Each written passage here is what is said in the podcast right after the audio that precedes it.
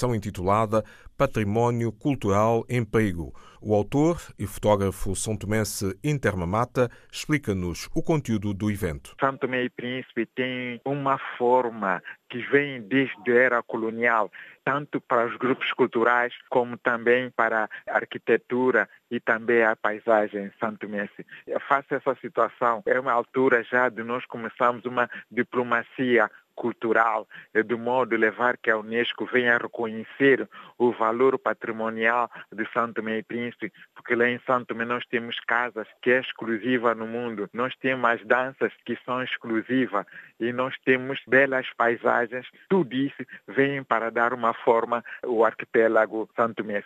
Essa exposição tem o objetivo de explicar, ensinar a comunidade santomense tanto em Portugal, que começou essa diplomacia cultural, e depois em seguida vai para o Gabão, Guiné Equatorial, Cabo Verde e Angola, para ter a consciência de proteger eh, o patrimônio cultural. É de tal maneira que escolhi o tema patrimônio cultural em perigo. Nós podemos ver aí no centro de G7, na Avenida 24 de Junho, eh, eh, podemos ver então o exemplo nós temos a tragédia Chiloli da Forminguia de Boa Morte com umas imagens antigas porque sabe, essa tragédia foi escolhida porque em 1970 ela foi feliz contemplada depois de vencer um concurso e depois Carlos Gulbenkian que comprou o fardamento tanto metade em França e metade na Itália para que eles pudessem agrupar-se de uma maneira decente porque foi tragédia que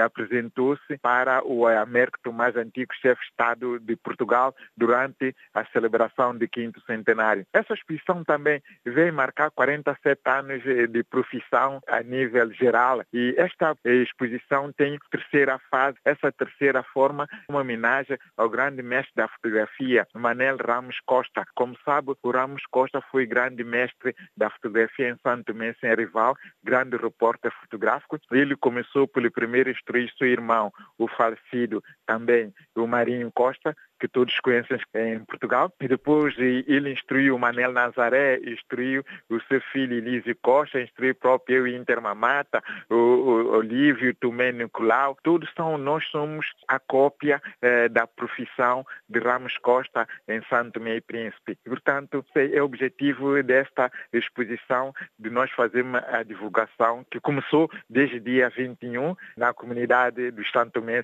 em Lisboa. Estamos perante uma exposição itinerante para a comunidade santomense eh, no exterior e, e também e, para caso em Santo Tomé e Príncipe e a exposição, essa exposição ganhou grande louvor, grande atenção e mereceu a atenção de todos. Como sabe, essa exposição em Santo Tomé ela foi financiada pelo embaixador de Brasil, Vilmar Coutinho, e o Centro Cultural eh, Português, o Centro Cultural Brasil, Santo Tomé e Príncipe e depois a participação também da Embaixada Portugal em Santo Tomé e, e Príncipe.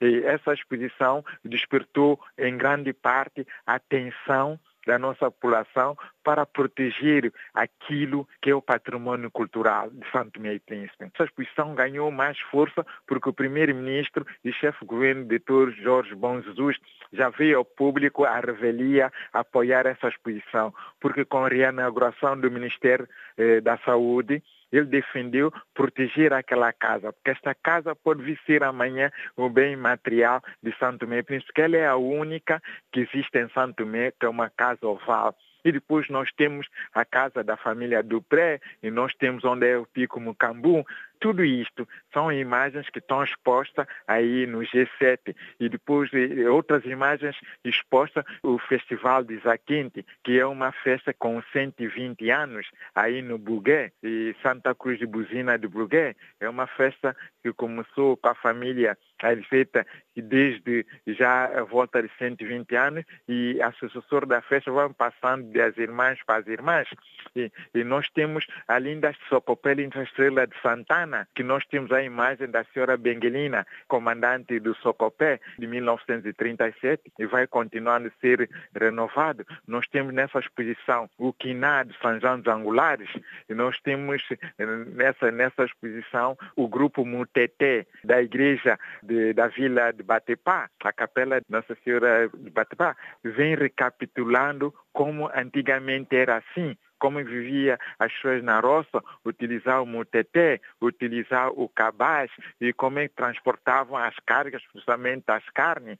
E tudo isto tem constituído um show nas festas religiosas em Santo e Príncipe. Na exposição, e nós temos a estátua eh, dos portugueses, né? Pedro Escobar, que João de Santarém, que foram os dois fidalgos da Casa Real, que chegaram a Santo e Príncipe nessa descoberta. E depois nós temos João de Paiva, Santo Tomé e Príncipe, e ano bom eh, que é Guiné Equatorial e o príncipe, como sabe, Santo Tomé já fez a sua comemoração a 21 de dezembro, 5 de dezembro o ano bom e 17 de janeiro será a Ilha do Príncipe. Portanto, essa é uma exposição a não perder, principalmente eu convido todos aqueles que estão na diáspora há muito tempo. Existem muitas imagens que eles podem não saberem e também o valor arquitetônico, paisagístico e cultural. Nós temos, são, temos o Danço do Congo. Todas essas são imagens em, em que nós podemos chegar muito longe através da Unesco e levar, impulsionar o bom nome de Santo Tomé e Príncipe no estrangeiro. Intermamata, fotógrafo são tomense, autor da exposição itinerante